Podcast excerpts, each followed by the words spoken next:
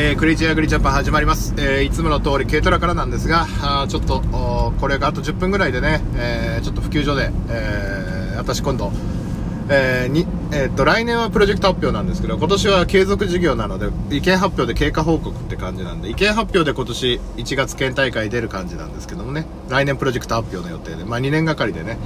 えー、プロジェクト発表をやるんですけども、まあそんなことは置いといて、いや、プロジェクト発表についてはネットで4Hクラブと検索していただいて、プロジェクト発表と検索していただければわかるかなと思いますので、よろしくお願いします。えっ、ー、と、今日はですね、えー、タイトル何にしようかなと思ったけども、えー、これは農水省の意見交換会行った時にも私、農地の方、農地法について言ったんですけども、もうこの既得権についてはですね、これ、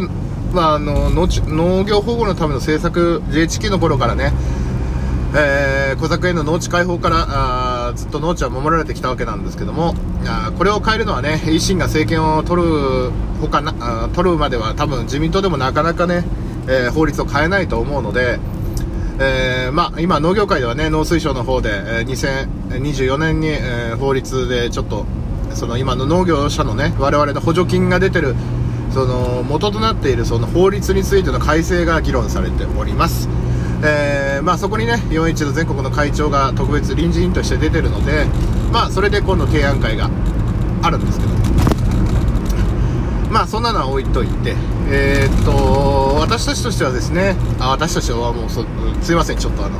あのこれはポッドキャストなんでね あのここノベルバじゃないので、えー、っと今日のタイトルはね、えー、何にしようかな。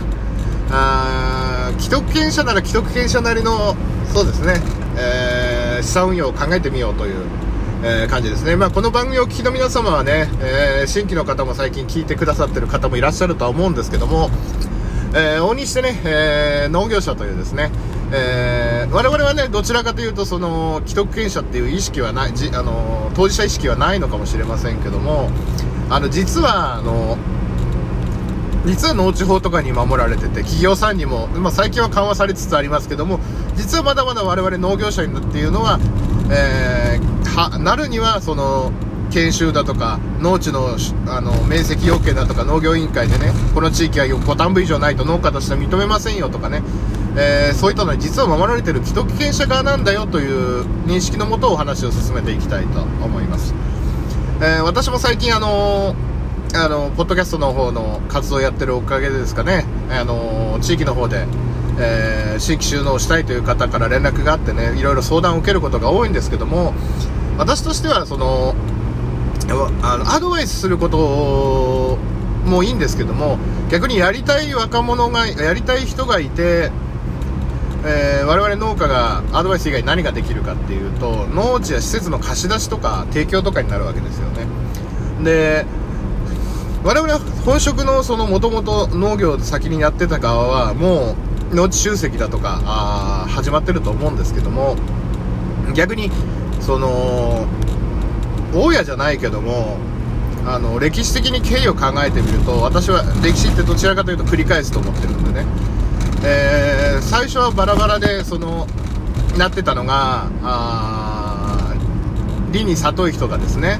えー、商売をして規模を拡大して農地を集約したっていうのがその戦前でいたもともとの地主階級。もともとの地主階級っていうのはその封建制度の中でねその名主さんだとか庄屋さんだとかあももしくはその地侍だとか土豪だとかそういう勢力の中代々受け継がれてきた農地が集約化されていったっていうのもあると思うんですけどもそれが GHQ によって農地小作の農地開放という流れになって、えー、細かく分かれてきた。で、えー、平成24年5年ぐらいからえー、岡原さんっていう経営局長が本流に戻されてそのまま事務次官になられる方もあるんですけども農地の集約化あ大規模化っていうのはその平成20年代っていうのはそういう時代だったと思いますね。集約化が進めば。お米も規模拡大された方もその時代多かったのではないかな。まあ平成10年代からもそういうの多かったと思う。ウルグライラウンドの後からね、えー、海外の農業に負けないようにってそういう大型機械化の集約化っていう流れはあったんでしょうけども。でも今どちらかというと農業者自体が高齢化でどんどんいなくなる中で我々もその品目によってはね、そのまま面積を拡大できるかもしれないんですけども、やっぱ施設園芸とかね、っていうのを、その新規就農者が一から建てるのもありでしょうけど、居抜き物件っていうのも今あるんでしょうけども、どちらかというと、自分がですよ、あの、自分がお金儲けをしようという観点に立ってですよ、農地を所有し、えー、そこを工作できない場合、どうするべきかっていうと、やっぱ貸し出すしかないんですね。で、貸し出すって言って、農地ごと貸し出すっていうのもありなんですけども、例えば新規就農の方が、あったかい時期は路地でできるけど、寒い時期は、あの、アルバイトで行くしかないっていう時に、その自分の老朽化したハウスを、例えば格安でね、例えば補修とか、中の片付けだとか、そういうのを条件として、自分の使わなくなった旧式のハウスを貸し出すだとか、新規就農者にとっては、え、自分で建てなくてよくなるので、だいぶ安くなるわけですよね。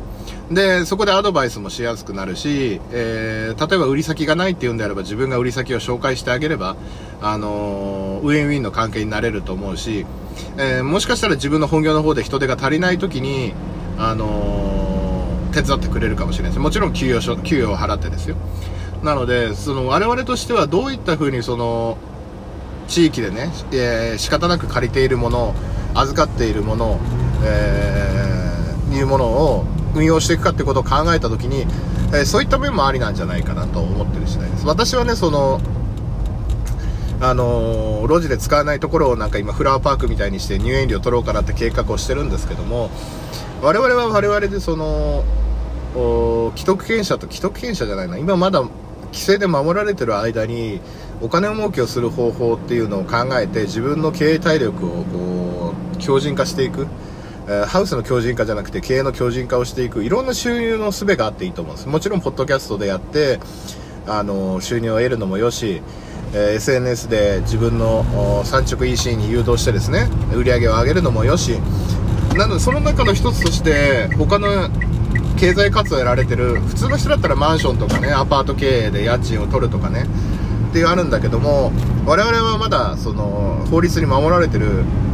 先ほど申した通りねこのこの場合はあの悪い意味での既得権者じゃないですよ。あのいい意味でも既得権として守られているところがあるのでそこをちょっと、えー、考えてみたら面白い、えー、収入が生まれるんじゃないかなと思った次第で今移動中にちょっと思いついたポッドキャストをね、えー、撮っている次第でございます。もちろんそのあの、また、あの、天体というか、また貸しになったりするので、もし借りてる農地がね、えー、借りてる農地をさらにこう、天体するとすると、地主さんもよろしくないので、まあ、そこら辺はうまくスキームを考えてですね、いや、私が借りてるんだけど、やってもらってる、あの手伝いで来てもらってるんだよぐらいとかね、そういう風にして、地主さんとももちろん話し合いが必要だし、もちろん自分の自己所有物件だったら、あの面白い話もあるし。なので、これから地方に、あのいい意味でも悪い意味でも、投資が来ると思っているので、えー、人がいなくなれば利害関係者がいなくなるわけなので農地の集約化を図りやすいだろうし企業も逆にそのあ工作に工作の有料地というのはですね、えー、既存の農家さんで取り合いでございますのでやはり農村地帯にそういったところの、えー、自分の大企業のね、え障害者雇用をの割り当てをクリアするためにですね、えー、農村とかにそういう施設を作って、えー、障害者雇用の受け皿とする可能っていう話もぼちぼち聞きますので、えー、そういったところでうまくね間に入れたり自分がその、えビジネス上でね自分の既得自分の持ってる権利自分じゃないとできないこともちろん裁判所行っても農地の競売の場合は農家じゃないと落札っていうか入札すらできませんのでねあのもちろん証明書がいりますから農地というのは購入売買の時にはそういう制約があるわけですから自分がその農家であるという最大限のメリットを生かして、えー、農業の拡大を図ってみたら面白いんじゃないかなと思ったわけです、えー、農水省に行っても農業委員会に行っても農地法というのはなかなか買えませんからえー、農水省に行った時面白い話聞いたのが議員さんの人たちは法人って聞いただけで、え、一般の農家が潰されるんじゃないかっていうねそのもう法人って言葉だけでダメダメっていう、えー、頭の固い人たちも霞が関にはいらっしゃるようなので。あのー、我々新しい世代としてはですね、えー、そういった面でやっていくのも面白いのかなと思います、まあ、だから私なんかは今回 SNS がけん、あのー、縁でね、えそういう近くの人にもし条件が合えばですけども今、え冬場だけ私はその家の近くの仕事が忙しいので遠く離れたところの所有してるハウス物件電気も来てるしインターネットもあるしそういう物件を冬場だけ貸し出してお互いのもう向こう側からしても冬場の所得安定にもなるしこちら側としても冬場荒らしとくんだったら管理してもらった方が次の、えー、夏前の作付けが、あの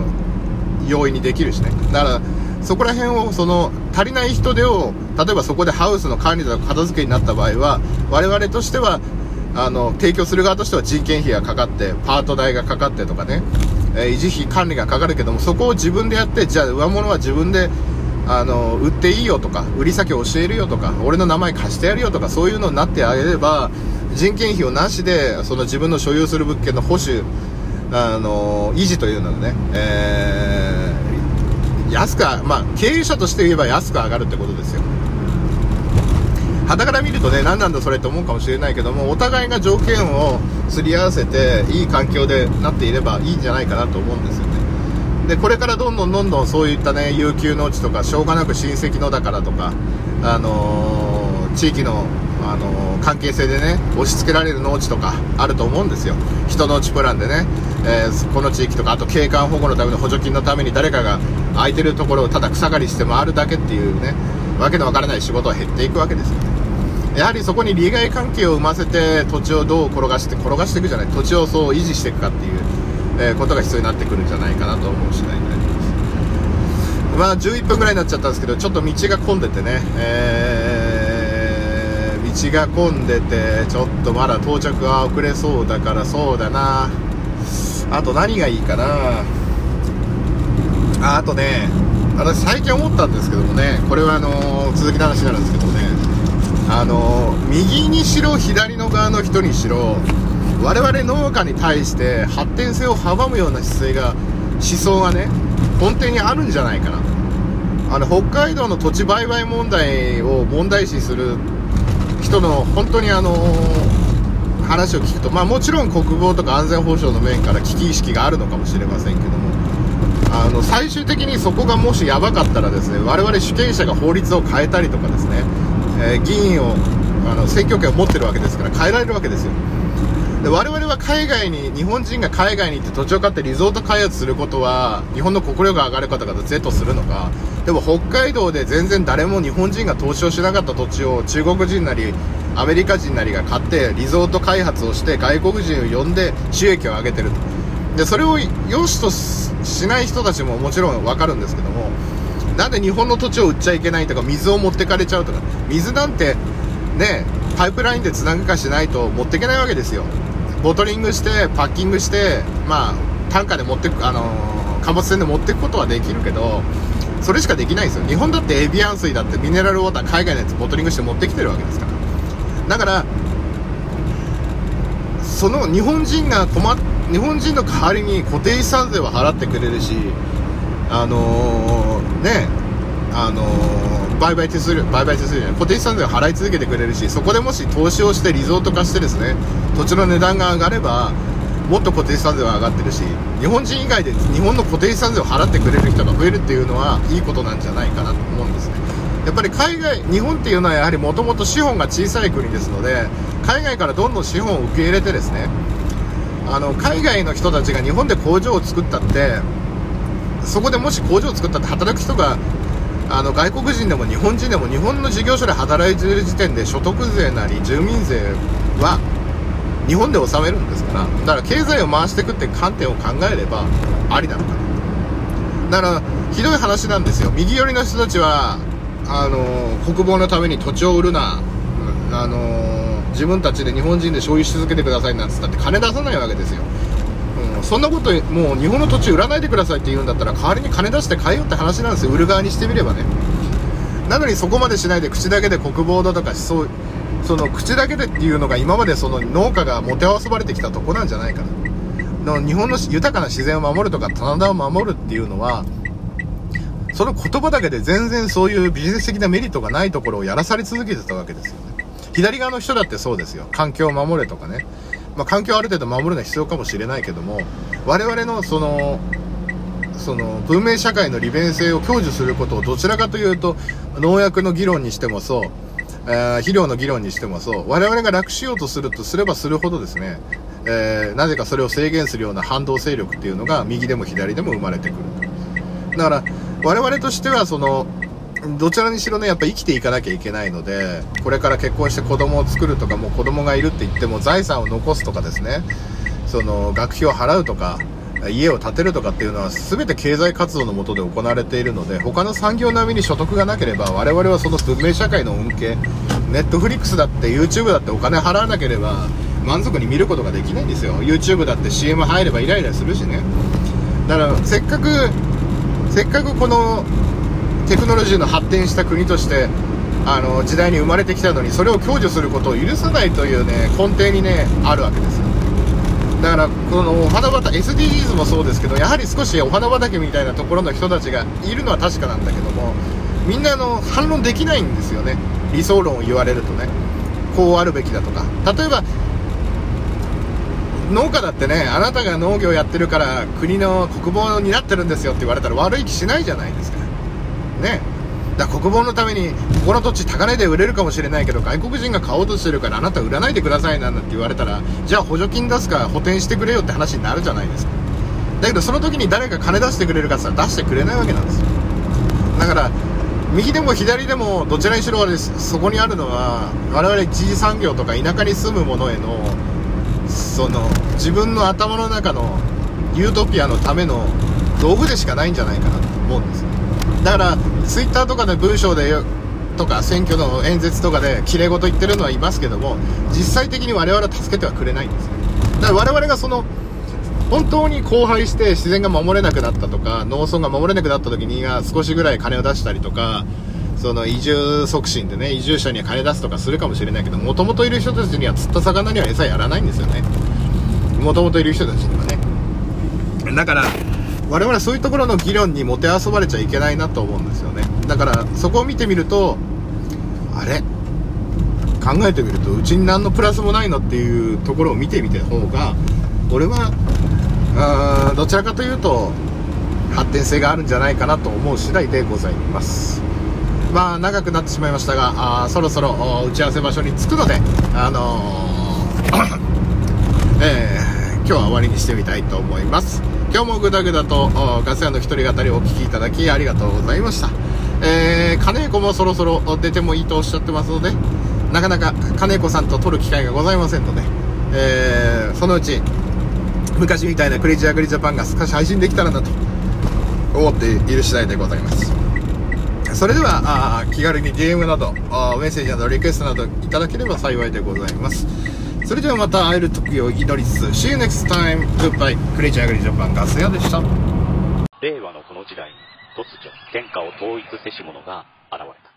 たなあなあ天下統一って知ってる？え織田信長？ちゃうちゃう。ああ、豊臣秀吉。ちゃうちゃう。ああ、わかった。徳川家康。ちゃうわ。桃の天下統一や。天下統一の塔は桃って書いて天下統一。知らんか？もう食べてますけど食べとんかい甘くて美味しいさくらんぼ。桃、りんごは、シシド果樹園の天下統一。天下統一で検索。燻製とは、美味しい。燻製とは、楽しい。燻製とは、難しくない。燻製ミックスナッツ、燻製チーズ、燻製卵など、ベアーズスモークハウスがお送りする燻製品の数々。お問い合わせはベアーズスモークハウスワンアット gmail.com ワンは数字の1でお願いします。ツイッターはアットマークベアーズスモークハウスまで。お待ちしております。